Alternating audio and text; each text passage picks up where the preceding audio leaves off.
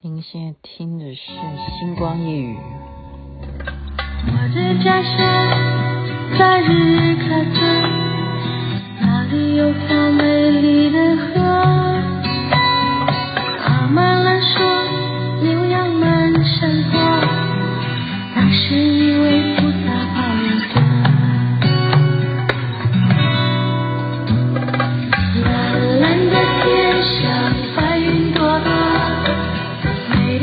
河水泛清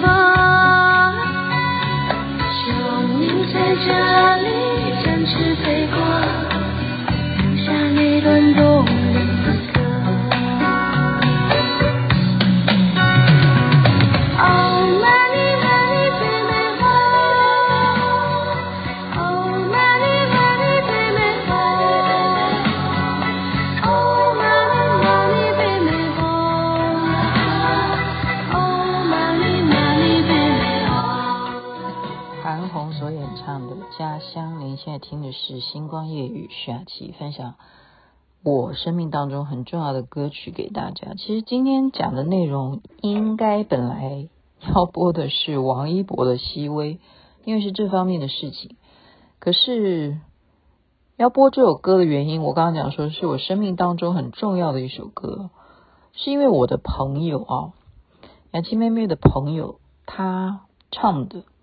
他在众人面前，他表演了这首歌，就惊为天人啊！因为他唱得非常的美好，然后他也把这首歌曲的那一种意境，让我们大家去重新欣赏他的歌词。家乡，每个人都有自己的家乡，就被他着迷啊，被这个人着迷，然后也被这首歌着迷。所以今天就要讲这个人，这个主角，嗯。我觉得应该要列为我人生当中我自己的传记一个非常重要的人，所以我刚刚其实决定要讲他，我都还有一点觉得说，等一下我会不会讲了会哭出来？嗯，我是一个曾经讲说嘛，啊，小时候啦，其实只有在小学那两年而已啦，就是说，我说班上同学都孤立我哈，就是只有那两年，说实在的。基本上我非常喜欢交朋友，啊，就是我讲过，从我国中以后，呃，人缘就还不错，人缘不错了。那到了五专，我朋友呢，到现在这几个死党啊，他们虽然永远跟我在一起，都会，他们都可以骂我的哈，因为他们就是知道我其实就是一个欠骂的人，但是我们的友谊不变哦，从我。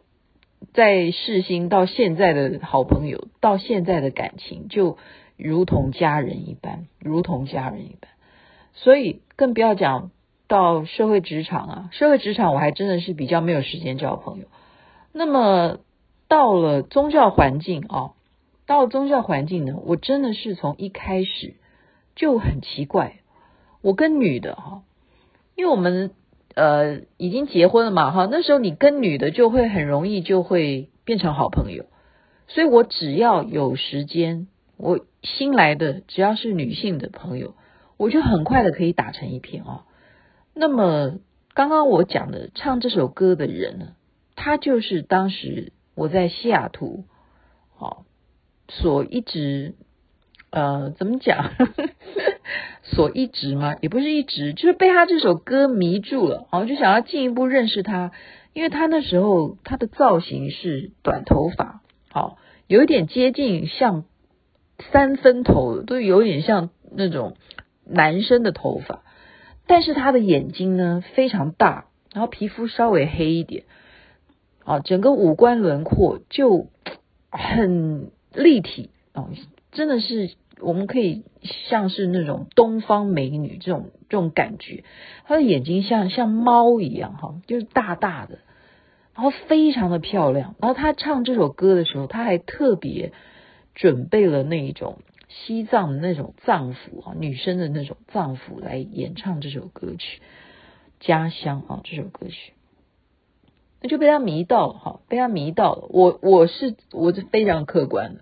我有时候是比较喜欢看女生，我看女生胜于喜欢看男生，你们相信吗？我不骗你，我不骗你，我喜欢欣赏女生哈，因为我们会从女生的角度来看女生会比较准确吧，因为我们会知道说有些人是分说，第一点说你第一眼看她好漂亮，然后再来就是什么，我们会说那个人不耐看，然后有些人就是说她呃越看越美，就是很适合，就是你跟他多多相处，就是这样子。那她是那一种马上就会让你在人群当中就会眼睛一亮的这样子的一个。女生啊，她的名字叫做什么呢？我现在讲到这样，我就公布她的名字叫做徐瑞光。好，徐瑞光。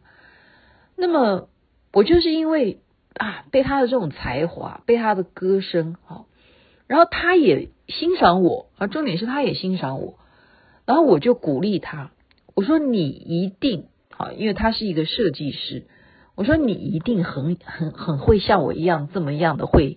爱跳舞吧，其实我真的不是科班出身。大家看我一天到晚在 po 我在那边跳舞，我真的是被徐嘉欣所带领的，好吗？草原舞蹈舞蹈团是因为有徐嘉欣带我们大家一起练身体开始的，哈，然后开始知道说，哎，我们怎么样编成一首歌，就就开始跳什么广场舞啊什么这样子来，然后越来越严重，我就越来越喜欢跳，因为我觉得。你听音乐、跳舞啊，什么这件事情，大家团体一起练习，好增进彼此的感情。好，我们就是这样子。我就跟徐月光越来越好，越来越好。就是他也是参加草原舞蹈团，就好到就是就是怎么样呢？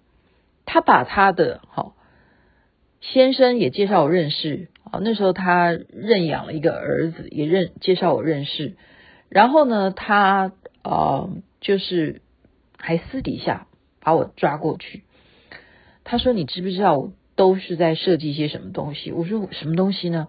他说：“亲爱的，我真的是太喜欢你了，我要把我呃自己设计的东西，你不要见笑哈。”他说：“这是我全手工哦，纯手工做的一些，好，真的是饰品，非常就是说不会，哎，真的到今天都没有掉颜色哦。”所以这个质料都是非常好，是什么东西呢？耳环哈，他送我耳环，都是他亲手做的，项链也是亲手做的，还有耳环就不止送一副，送了起码有两三副，然后送了一个很特别的东西，就是女人我们穿那种呃内衣哈，你如果是穿那种无肩带的，他送我一个钻水钻的，他自己设计的，就当你。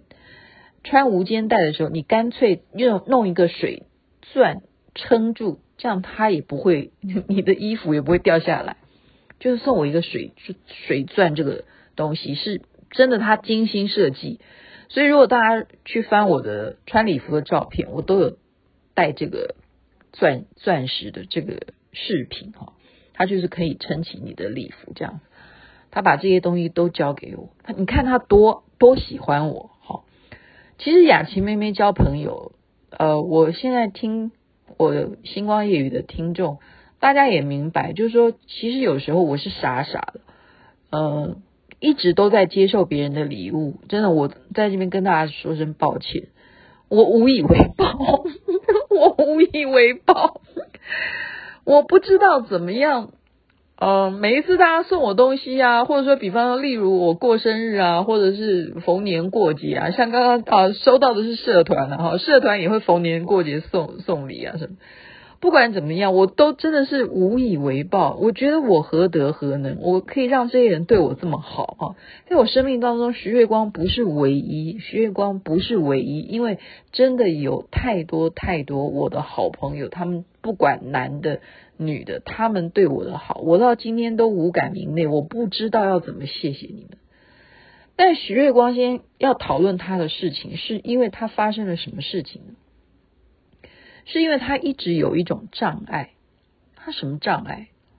就是他会有幻听、幻觉，哦，也就是他会神经过敏。例如说，我昨天讲的，比方说，哦，我雅琪妹妹念地藏经什么的，他就会告诉我说，哎，我们不要碰这个东西。我说为什么？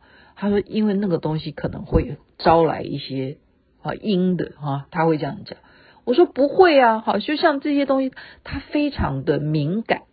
有些人会对于这方面，他会特别敏感。其实那就是我们当时啊，神经很大条。真的，有时候我们真的要细腻的去观察你周围所有的人。如果你愿意去相信雅琪妹妹今天已经是以一个过来人的身份来讲的话，我们如果爱护你的朋友啊，你真的有知己啊，这些。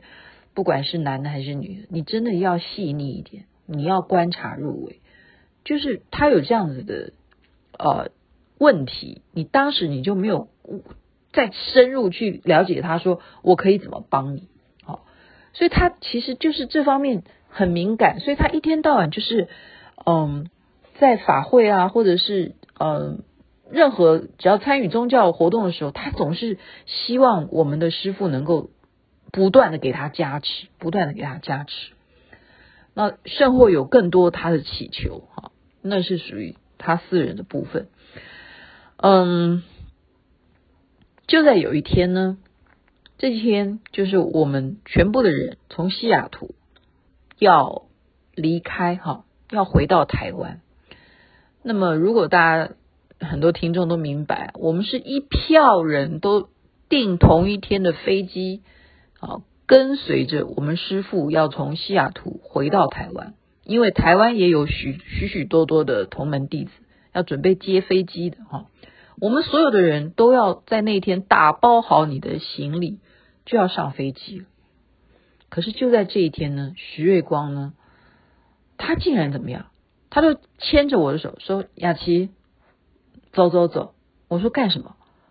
他说：“走。”我到哪里去？我现在要回饭店，我要把我的行李什么收拾好。我们现在要准备要去机场，我已经没有时间了啊！因为那时候刚好已经吃完晚餐了。我们的飞机是虽然是半夜，但是不管怎么样，很多人要送机嘛，你也不能让人家真等到半夜再来送机啊，就方便这些同门可以赶快。回家，我说我要赶快去把我的行李要拿出来，要把它整理好。你知道我这个人拖拖拉拉的，丢三落四。我说我要赶快回回我的饭店，我要赶快收拾行李。他说不行，你要先跟我走。我说去哪里？就这时候他力气好大哈，他就把我一把抓住。去哪里呢？就上他的车哦，就上他的车。那他也没有要坐在前面，他让我坐在后面。我们两个就坐在后面。那这时候。我说你到底要干什么？然后他就把我关在车子里哈。他说你听我说。然后这时候他整个人啊就怎么样？变脸了，变脸了，变什么脸？是整个人呢开始，嗯，讲话神韵都不同了。他说你知道我是谁吗？我说你是谁？他说我是瑶池金母。啊！我一听到这样，我就说完了，今天我 怎么办呢？我说哈，你你是瑶池金母，这发生什么事了？因为就像我刚刚讲，我们没有从来没有从另外一个角度去关心他。比方说，他很怕黑，他很怕暗的地方，他叫你不要去接触那些啊会招来什么东西。他你觉得他好胆小，你只是这样去认为他，你怎么觉得他好？弱，他为什么一被人家骂他就哭了？或者是他为什么那么样的呃渴渴望望的希望我们的师傅能够如如何的去加强的去给他无比的加持哈，就是这样子。他这时候把我哈关在车子里头，然后他告诉我说他是谁？他是瑶池金。你觉得是吗？她是你的闺蜜啊，她是我的好朋友啊。我刚刚讲她送我那么多的东西啊。更不要讲还有其他的事情，因为因为我也对她很好，我我觉得今天我也不要这样一味的说别人对我好，好像我对别人都不好一样。其实跟我在一起交朋友，大家平平心而论啦，哈，我也对大家不错啦，我是一个有来有往的人啦，哈，我也不是吃干抹净干什么的人，我我没有那么差，我不是那么差，不然嘞，对不对？是不是？我想说我在车上说。天哪！你现在跟我讲你是瑶池金，我说然后呢？他说你你就应该要听我的。我说那你要我怎么办？啊，他就开始噼啪，开始讲东讲西了，开始指责我很多很多的事情。好，然后我就说奇怪，你到底是发生什么事情？我说不行不行，因为我哈，如果以别人来讲哈，他们发现说他应该是我们讲的呃俗话叫做什么鬼上身啊，应该是这样讲，因为就是他竟然会说他是瑶池金，那你很清楚嘛，瑶池金母怎么会呃到他身上，而且他讲的东西都都在指责我。那不可能嘛！如果说瑶池金母要指责我的话，他也不会透过他来，他可以直接去告诉我的师傅，然后我的师傅再来指责我就好了。怎么会透过他来指责我呢？对不对？你就觉得说他到底是什么东西在他身上，你就知道这个叫做鬼上身嘛。哈，那应该有人会觉得说，哎呦，听到这里会不会很可怕？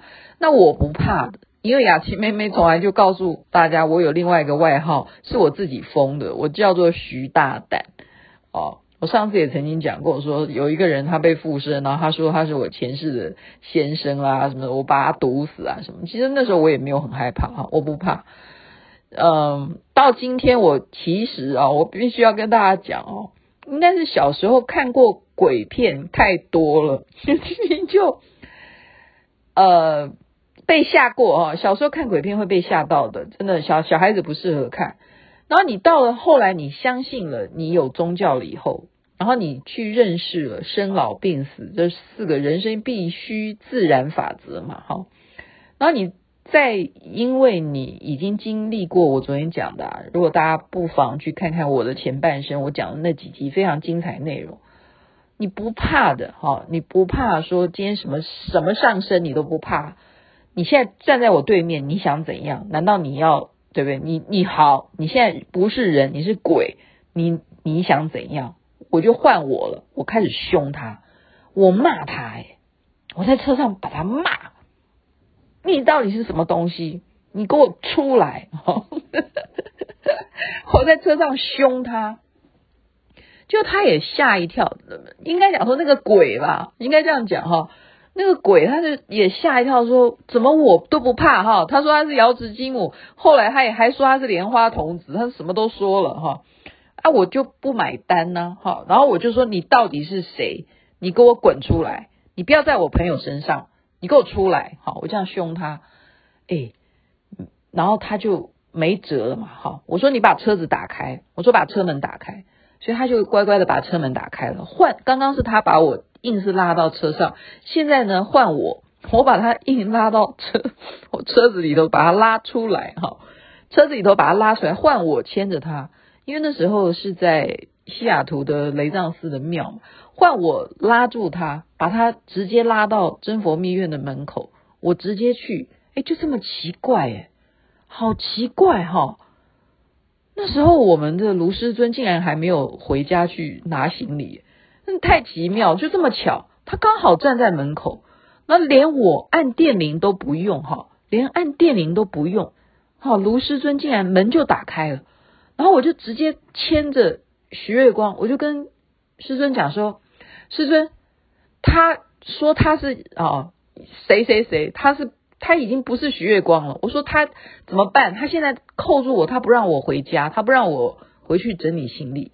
啊，我其实没有讲那么多话，其实我就是一个眼神给师尊说怎么办，就师尊说好好好，然后师尊就给他摸摸头哈，就拍拍他的头，哎，他马上又跟刚刚的表现不一样哎，他又变回了徐月光哈，他又变回徐月光，他就这样呃合掌，就这样跟我们师父就这样子顶礼这样子，好。然后因为我没有，我想说，我现在已经把人交给我们师傅，接下来这是我们师傅的事，我就不是我的事哈。我就跟徐月光，我就想说，你好好的哈，你好好的，我我要赶快回家了，我要赶快回回饭店去拿行李了。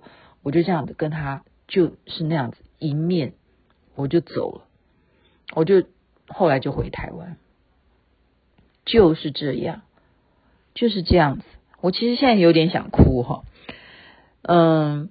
等我们全部都回了台湾，几个月以后呢，有一天呢，竟然这个消息，竟然这个消息是，也就是 一一模一样啊，也就是我的卢师尊亲口告诉我的。他亲口告诉我说，徐瑞光死了。我说你说什么？他说他开车去撞墙，他过世了。我当时听的时候，大大嚎啊，哭嚎。我就是听完以后，我哭嚎。你这样，我用哭嚎，我觉得呃，以我不知道怎么讲，我我从来没有这样子哭的。我说是啊啊啊这样子。哦，我现在不能去模仿，因为现在那个情绪，我总不能够让自己的广播节目在那边哭给大家听哈。我哭，我我我会为朋友哭的，大家要知道我会的。呃，方式不一样，例如说像 Alice，Alice 的过世是因为，嗯、我本来就知道他状况不是很好，那我有心理准备。可是徐月光不一样，徐月光的这个是，因为我跟他的分开。是在当时我知道他有状况，精神不正常，精神有问题。我没有在好好的去关怀他，我没有去尽到一个我要追踪他现在好不好的状况，我没有在乎他是不是被什么鬼上身什么什么，我没有继续的去跟他通电话去了解你现在。其实说老实话，也只有几个月的时间。他的下场是这样，所以我恨我自己，我那个哭包含了恨我自己，哦，就哭哭哭，然后哭哭到 连我我们卢师尊看到说你会哭成这样，他也吓到，因为他也呃我不知道吧，我也他有没有吓到我不知道，反正我是不管对面是谁，反正我知道这件事情的时候，我就是哭到我就是。用力的喊出来的这种哭，这样明白吗？因为这件事情，我觉得太惋惜了，太惋惜了。我怎么没有去尽到一个我该对他有的关心？因为他是一定嘛，哪有正常人会开车去撞墙呢？而且是时速，车速非常非常的快，非常非常的快，没有正常人会去做这种事情。那就是有这样子的问题，有这样的问题，所以今天我的节目就是昨天啊、讲到说老人痴呆症这一集的节目呢，引起了很多很多的朋友的热烈的反应啊，而且包括说你是不是要生前你就要讲好啊，例如说医院可以有一些合约签订啊，就是说你家属要怎么办，什么不气切啊，什么什么，可是你。今天讲的是另外一种病，就是精神有病。我们不要讲鬼上身，好，我们真的不要不要去谈这些东西，因为有些人就不相信，而且有些人说现在晚上你不要跟我讲这个，我们就说他是精神异常，精神异常的人，我们是不是？我我真的很客观，我真的不是因为我要不要请大家来相信我的宗教。我现在真的是很理智的奉劝大家，我们真的不要讲鬼上身。你发现你很害怕什么事情的时候，你该去做的事情应该是去看病。看什么病？身心科，就是看身心科。你会睡不着觉，一样看身心科。睡不着觉这件事情是一个非常非常严重的事情，身心科他就会给你开助眠的药。如果你吃这个助眠的药还不能够让你睡觉，那就再换一个牌子。你一定要让你睡好觉，绝对不能让你有黑眼圈，因为一个人这是真的是实验出来的哈，我真的讲非常科学的。一个人一天不睡觉，两天不睡觉，两天不睡觉就会有幻觉，你懂吧？所以睡眠这件事情是非常重要的事情。徐瑞光是长期睡眠不好，长期有幻听、幻觉。我做她的闺蜜。我做她这么样的可以讲悄悄话的，我们谈谈哪个什么什么事，就是很私密的事情。我做她这么一些朋友，我都没有劝他去。哎，你你不要一天到晚找师尊加持，好不好？你可不可以去看一下大夫？你约一下家庭医生去看一下，好不好？你去看一下身心科，好不好？你去医院好好的扫描一下，你你哪个脑神经有问题，好不好？真的，我真的奉劝，我真的是很诚恳。你不要认为说我不要相信我的师尊吗？不是这个意思的。我真的是希望你们，如果精神状态上面你觉得有不稳定的，你有幻听哦，哪怕你你不要告诉我说你看到瑶池金母，真的，你可不可以去看一下医生怎么说？你听听看医生，你不要马上来求证，说我要一定要写信到呃去就就类似我了哈。因为我昨天讲的情况状况不一样啊，我讲的是老人痴呆症，而且他没有别的选择，他是被五花大绑在床上。我的外公，那我飞到西雅图，那我刚好我也顺便去参加法会或什么的，好，我有那个资粮，我可以帮他呃注印地藏经，我可以去塑地藏王菩萨的金身，我有那个资粮嘛，好，我有经费上面我可以做这件事。那我愿意啊，就是一个愿打一个愿挨嘛。我用我外公的名义去做功德，我愿意嘛。好，这是一个愿意的问题，是我今天出钱，我甘愿，我甘愿。可是那是因为已经没办法去问了，好不好？那些疗养院的人，他只能把他绑住。那我就来问师尊说，有没有？可以救他的方法是这样，可是如果今天你的精神状态有问题，你要第一个去问问师傅吗？我真的诚恳的告诉大家，精神状态有问题的时候，你一开始就应该去问身心科，就是这样。我越来越激动，怎么会？本来想哭的，现在很激动。所以会演变到后来啊，就会说，嗯，很多人哦，就有很多他过世以后，很多故事就来了哈。例如说，很多我其他的朋友会梦到他啦，来找他什么的，就是说，诶，他为什么被呃，照理说他有信奉佛教啦，他也之前也有努力的念很多经啊，他也努力的参加法会啊，为什么他都还没有去极乐世界的？就是说法就很多啦。其实真正有什么的，嗯，我要用这两个字来讲嘛？算了，我不要用这两个字，反正就是有故事，有故事。这是我朋友的自己的故事，我必须真正要很诚恳的说，我们都做朋友的也好，做师兄师姐的也好，当我们真正。只是表面上面，如果我们只是在一个异乡，哈，因为西雅图对我来讲是一个异乡，我们做一个异乡人，我们真的要交朋友的话，我们要打内心里头的去，不是只是看他的外在，我们是用一些能够正常人该有的一些模式，哦，该有的一些做法的 SOP 去。